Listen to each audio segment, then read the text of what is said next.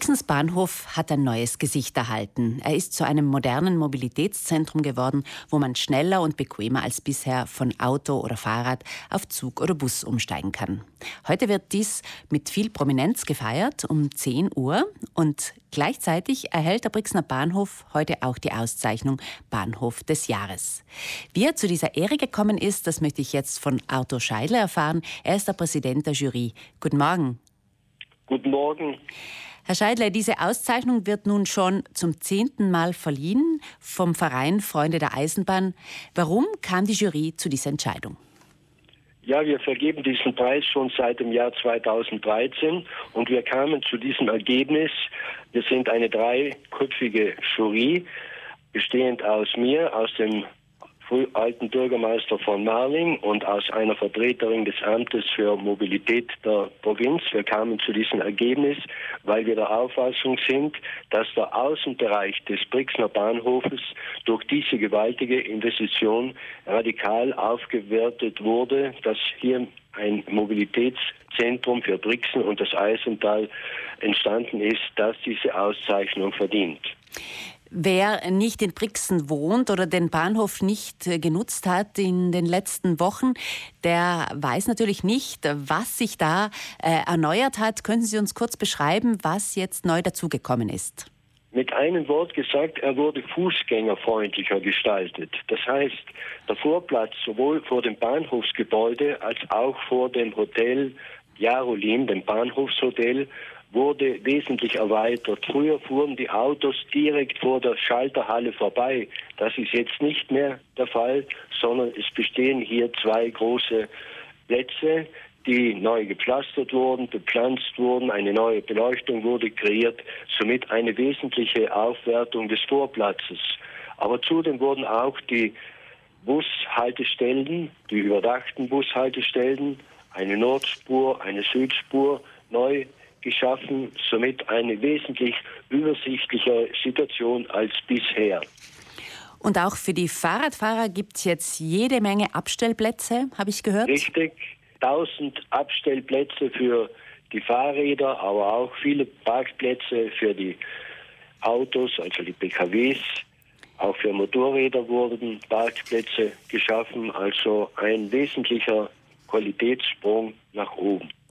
Ich habe da auch äh, gehört, dass man ähm, die Bahnsteige barrierefrei erreichen kann, unterirdisch und dann hinauf zum Bahnsteig kommt. Das ist natürlich auch ein großes Plus, was natürlich auch ähm, der Jury wichtig war. Wie sieht es aus mit der Sauberkeit? Spielt die bei euren Kriterien auch eine Rolle? Herr Scheidler? Richtig. Wir haben mehrere Kriterien, die wir bei der Vergabe des Preises berücksichtigen. Und große Priorität hat in diesem Zusammenhang eben die Sauberkeit. Aber nachdem die Zuständigkeit für diesen Außenbereich auf der Seite der Gemeinde Brixen liegt, sind wir sehr optimistisch, dass das in Zukunft äh, positiv bearbeitet werden wird.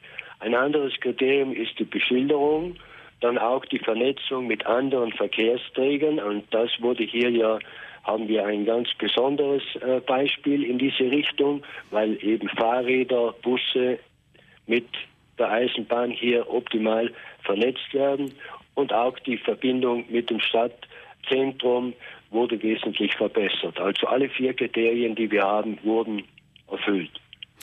In den letzten Jahren waren es eher kleine Bahnhöfe, die die Auszeichnung Bahnhof des Jahres erhielten. Da war letztes Jahr Salurn dran, noch früher war der Bahnhof von Oberbozen und diesmal hat die Jury einen großen Verkehrsknotenpunkt prämiert. Warum? Ja, bei den kleineren Bahnhöfen ist die, äh, das Management viel einfacher, weil hier im Wesentlichen das Land zuständig war, während bei den großen Eisenbahnen auch RFI, also die staatliche Eisenbahn, mitzureden hat. Und deshalb ergab sich eben die letzten Jahre immer ein kleinerer Bahnhof.